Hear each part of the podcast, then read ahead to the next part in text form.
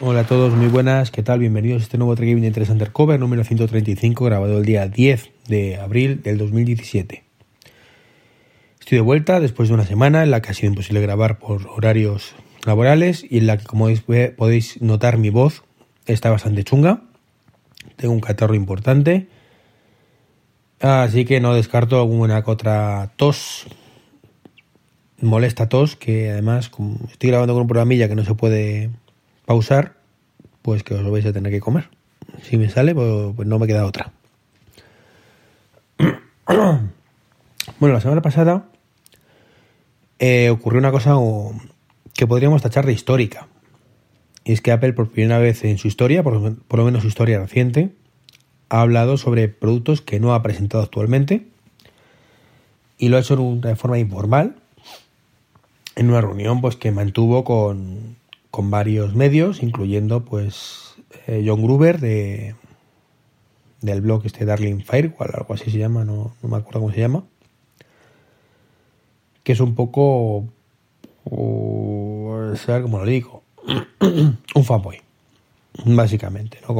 lo hizo con, lo ha hecho con medios de, de fanboys, que no le iba a meter mucha caña, pero por lo menos para informar de ciertas cosas y tranquilizar los ánimos. Lo ha hecho de dos productos principalmente. Eh, era una charla enfocada al tema Pro, así que ha hablado de los iMac que se esperan para final de año, han dicho que, calculan que para final de año lanzarán nuevos iMac y lo harán con alguna, alguna versión especialmente diseñada para el público profesional. Perdonar.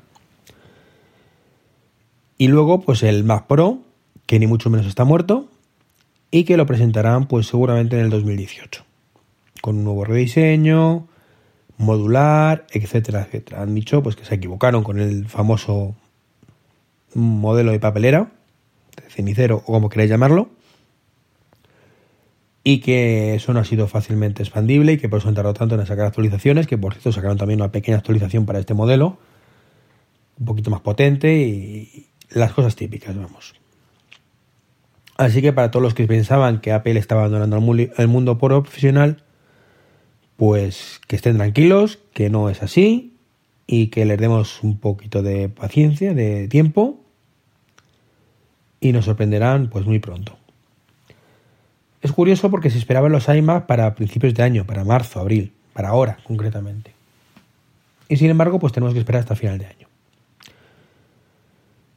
Que Apple haya tenido que salir a la palestra a decir todo esto, pues se puede interpretar de muchas maneras. La primera, que están acojonados, que han metido la pata y que quieren tranquilizar las cosas y quieren recolocar un poco los productos en, en como deberían haber sido siempre. O bien se puede interpretar como ya he comentado varias veces, simplemente como que están un poco pillados de tiempo, que se han dedicado demasiado al campus nuevo, al Apple Park famoso, y que les ha pillado el toro, como decimos por aquí. Que se han tranquilizado mucho, han ido al Tran Tran, estaban muy centrados en el otro y de pronto se han dado cuenta que estamos en abril, que no llega, que no han conseguido diseñar a tiempo el, el nuevo iMac, que el iPad Pro pues tampoco han podido, o no han podido, no han querido, yo creo que hasta septiembre, octubre no veremos nada. Eh, por cierto, que sobre eso también hay que hablar. y el Mac Pro, pues que parecía que estaba el mundo, todo el mundo diciendo que iban a morir, que iba a morir, que iba a morir, para decir, eh, quietos, tranquilos, no vayas a otras plataformas, que aquí estamos nosotros todavía, aunque tardaremos un poquito. Así que bueno, un tema curioso cuanto menos. Del tema iPad Pro, pues no sé por qué hay gente emperrada en que va a salir en abril, ahora en abril no, perdona, en, en junio con la WWDC. A ver, por poder podría ocurrir. Yo fui el primero sorprendido de que presentaran los nuevos iPads hace 15 días o 3 semanas, por sorpresa, anunciando previamente un cierre de Apple Store. Es raro, pero ocurrió. Pero en esto me resultaría todavía más raro. No se me ocurre ningún motivo lógico para presentar los iPad Pro en junio. Más allá de que como no los he presentado en marzo, pues tiene que ser en junio. Que los rumores de Apple son así. te presento algo en septiembre, si no te lo presento en septiembre es porque va a venir en marzo del año siguiente, si no, eh, no lo presento en marzo del año siguiente es porque va a venir en junio del año siguiente, y si no viene en junio del año siguiente es porque el ciclo de renovación son dos años y entonces volvemos a empezar en septiembre-octubre. Con todos los productos es así. Mes arriba, mes abajo.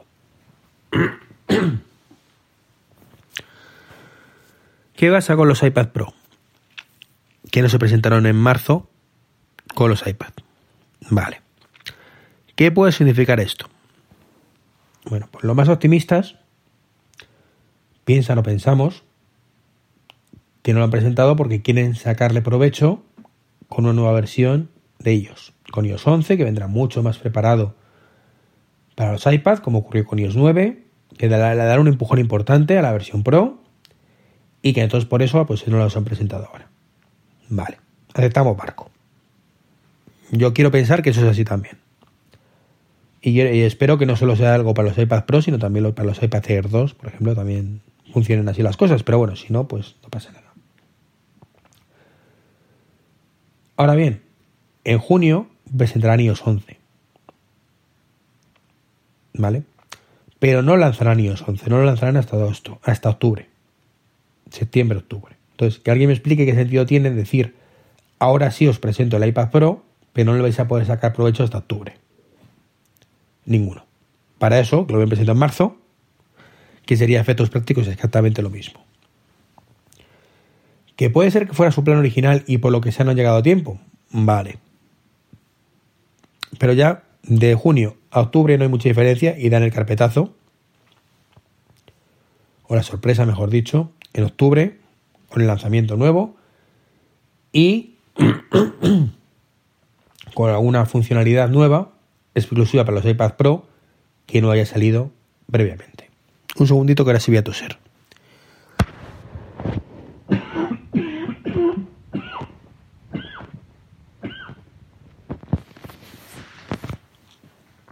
Perdonadme. Más cosas. Metro de Madrid se va a actualizar. Bueno, esto realmente para los que no viváis en Madrid, pues como que os da un poquito lo mismo, salvo que vengáis de turismo. Pero me resulta curioso. Eh, salió la noticia el otro día, y es que Metro ha comunicado que, no sé si en el 2018, pues eh, habrá 4G en muchísimas estaciones, redes wifi en alguna que otra, billetes sin papel, y esto es lo que me escama un poquito, que se podrá pagar, recargar, porque los billetes ahora mismo, a ver cómo lo explico, porque yo hace más, muchísimo tiempo que no viajo en metro. Los billetes hasta ahora, pues eran, tenías el abono transportes, que era para viajar durante 30 días, y luego tenías los bonometro, metrobús, bonometro no, metrobús, perdón, que son 10 viajes, o el billete sencillo que es uno. Y que eso era un cartoncito magnético que te daban. Bueno, parece que solo quieren sustituir por, por tarjetitas personalizadas o no, o genéricas, que tú puedas recargar directamente. Puedes recargar en las máquinas de del metro, donde también van a quitar los taquilleros, por cierto. Y en esas recargas, bueno, pues podrás eh, beneficiarte si eres familia numerosa, cosa que ahora no podías hacer, y un par de cosillas así chulas. Vale. Y luego pues podrás también hacer esa recarga, que es como decía lo que me escama a mí un poquito, desde móviles Android. ¿Y por qué solo con móviles Android? Bueno, pues según los lumbreras de los ingenieros que llevan a cabo el proyecto, porque dicen que aportan mayores garantías que otros sistemas, básicamente. Según nos dicen los técnicos y departamento de ingeniería. ¿Garantías de qué? Mm, podrías decir que es el sistema operativo mayoritario y que por tanto os vais a centrar principalmente en él y después cuando esté funcionando pues haréis la versión de iOS, cosa que se entiende perfectamente. Pero ahora que me cuentes que aporta mayores garantías, ¿de qué? Si es recargar una tarjeta que debería estar centralizado. me parece cuanto menos ridículo. Por no hablar de que el señor en Metro de Madrid está muy bien modernizarse, pero es que ya veis tarde. O sea, em, como suele decirse, cuando tú vas, yo ya he vuelto, y todo esto que estás diciendo está muy bien, pero es que el pago del futuro no es un, un billete sin papel con una tarjetita prepago. No. Es pagar con el móvil o con el reloj. Llevar ahí tu transporte, llegar ahí tu billete sencillo, llegar ahí, llevar ahí tu bono de 10. Eso es el auténtico futuro. Y ahora en el 2018 vais a ir un pasito por detrás. Que yo me alegro, que es mejor eso que nada. Pero no vengáis con cuentos chinos. Cuando otros sistemas, como los denomináis, por la fin de cuentas solo hay dos en dispositivos móviles hoy en día, tiene una cosita que se llama Apple Pay, que en otros países ya está funcionando, por ejemplo Japón, donde tú puedes integrar tu tarjeta de pago y con NFC, pues directamente abrir los torniquetes del metro. NFC que tienes en el Apple Watch y tienes en el iPhone. Así que sinceramente, mi no entender. Que como siempre, tarde mal y nunca. Y se gastarán un pastizal, igual que se gastaron el DNI 3.0, que no vale para absolutamente nada porque sigue yendo un paso por detrás. En fin. Como digo, mm, no suelo ir en metro. Y hace años que no tengo la de transporte. Y bueno. Eh, los que lo utilicéis a diario, pues me contaréis si esto es tan beneficioso como dicen o no. Yo entiendo que sí. De hecho, la bola de transporte ya funciona más o menos de forma moderna. Pero tampoco creo que esto sea la panacea. Bueno, y para terminar, tema coche. Como dije, han pasado muchas cosas. Y entre otras muchas cosas que han pasado esta semana, está que tengo coche nuevo. And the winner is Hyundai Ioniq. Lo comuniqué por Twitter. Y es que, eh, pues, eh, iba a decir circunstancias de la vida. Pues yo el sábado, después de grabar el último podcast, un segundito, tos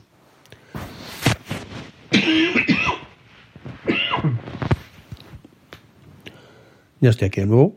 Fui a un concesionario de Hyundai a ver el Ionic, que sabéis que era uno de los que me, a priori me, gustaban. Bueno, la verdad es que me trataron un poquito, no voy a decir mal, pero sí de forma indiferente. Estaba apretado el concesionario y bueno, fui a ver ese, fui a ver el, el Kia Nero, Nero, perdón, o Niro, que no me gustó demasiado un maletero muy pequeño. Eh, fui a ver el Mocha de Opel, donde me desencanté un poquito con el tema del OnStar. Y fui a ver el Hyundai, donde no me gustó nada el trato, como digo. Fue donde peor me sentí porque me da la sensación como que me quería liquidar rápido.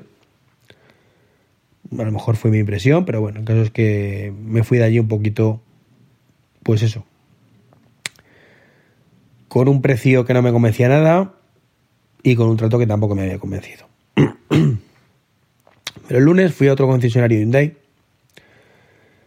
Eh, fue gracioso el tema porque mi mujer cuando vino al trabajo me dice, he visto tu futuro coche y yo pensando que iba a decirme el Kadjar. Me dice, no, no, el Hyundai. Digo, si no es seguro, digo, estamos todavía mirando, lo dice ya, ya. Total, que nos fuimos al concesionario de Hyundai. El vendedor, pues lo opuesto al otro lugar, súper majísimo, nos enseñó el coche de arriba abajo, nos contó todo, algún dato erróneo, pues, pero es normal, teniendo en cuenta que ellos tienen pues, un montón de coches para enseñar, pues es normal que de memoria pues, le falle algún dato. Y bueno, me hizo un buen precio. Yo ni siquiera tenía intención de comprar, era informarme y ver un poquito más precios y demás, pero no sé cómo. Al final dijimos, venga, vale, no lo llevamos. Así, sin más, sin baños calientes. El coche es muy bonito, eh, es híbrido, que era otra cosa que me gustaba mucho, porque consume y contamina menos. Que sí, que no es 100% eléctrico, que es lo que yo quería no se trata de esto de ahora decías que Tesla era lo mejor y ahora de pronto pues estás bajado del carro y te compras un híbrido y ahora dices que es lo mejor el híbrido. No. Tesla es lo mejor. Eléctrico es lo mejor. ¿Vale? Simplemente no podía pagar al final de Tesla. Iba a estar dos años más ahorrando y no iba a llegar. Y entonces la decepción iba a ser tan grande que he preferido bajarme del carro. Eh, como digo, tiene una línea muy bonita, es híbrido. Tiene un velocímetro muy bonito con pantalla. Tiene una pequeña pantalla para el mordedor de a bordo donde puedes poner diferentes cosas. Que no está a la altura del de Tesla, pero no está nada mal. De los velocímetros que he visto en diferentes coches, bueno, pues los que más me gustaban era este y el uno de Peugeot, que no llega a ver porque se me salía de presupuesto, que era el 3008. Y mm, bueno, el de. El de Renault también me gustaba bastante. Pero este me, gustaba más, la verdad. Tiene una pantalla en salpicadero muy grande, de 8 pulgadas, entre 8 y 9, no recuerdo la cifra exacta. Mientras que lo normal es 7 pulgadas en otros coches. No llegamos a las 15 ni 17 pulgadas de los Tesla, pero bueno, aceptamos barco. De una vez más, Tesla es mejor, sí, Y otra cosa que era vital para mí es CarPlay. Tiene CarPlay, con lo cual en ese aspecto perfecto. Era lo que me, tiraba un poquito para atrás del Cadyar y es que no me ofrecían garantías de que tuviera CarPlay a pesar de que Renault lo había anunciado. Entonces, bueno, entre eso y que no me entraba en el garaje, pues descartó el Cadyar. Y dos cosas que no me gustan. Una es que no tiene tarjeta 3G. Que por cierto, en esto Vilito me, me llamó el otro día para comentarme que uno de los motivos por el que me quejaba yo de que los coches tenían 3G y no actualizaban vía OTA y no tenías internet y demás, es por unas tarjetas que realmente son 3G, sino que se llaman tarjetas de, telemetría que vienen en los coches o, o, los controles de flota y que lo único que te dan realmente son datos pues, de geoposicionamiento muy básicos, muy básicos, muy básicos. Tiene una tarifa de datos contratada de 20 megas o algo así al mes, con lo cual, pues evidentemente no da para mucho. Con suerte para descargarte los radares cada cierto tiempo. Y informar a, en este caso al coche que, al fabricante, pues dónde estás. O sea, robo del coche y cosas así, que bueno, son tarjetas que te cuestan luego al mes unos 3 o 4 euros y que están para eso. Eso explica pues por qué no tienes internet en el coche y cosas de estas. Tienes una tarjeta 4G al uso. Así que gracias Espirito, gracias David por compartir esa información que como digo fue bastante esclarecedora. Bueno, pues en el caso del Hyundai Ioniq no tiene. Eso para mí es un problema, pero bueno. No existe el coche perfecto. Bueno, sí existe. Bueno, no existe realmente, porque no tiene CarPlay. Pero si quitamos el CarPlay, el coche perfecto sería el Tesla Model S o Model X. Si no fuera porque cuesta como entre dos y tres, y tres veces más. No, no, qué puñetas. Bastante más veces. Cinco y, siete veces de lo que me puedo permitir. Y tampoco tiene, por supuesto, actualización vía OTA, que eso me mata un poco. Me mata un poco porque aunque me han dicho que creen que va a ser actualizaciones para siempre del sistema multimedia de Hyundai, que es un poco simploncete, la verdad, un poco tiene CarPlay, pero el resto está muy bien. Te dice estadísticas del del tema de mm, ¿cómo se llama? de, de los flujos de, de consumo, de cuánto consumes gasolina, cuánto consumes del motor eléctrico. Está muy, muy completo, pero tiene una interfaz muy tosca, muy tosca, muy... poco suave, sí, tosca.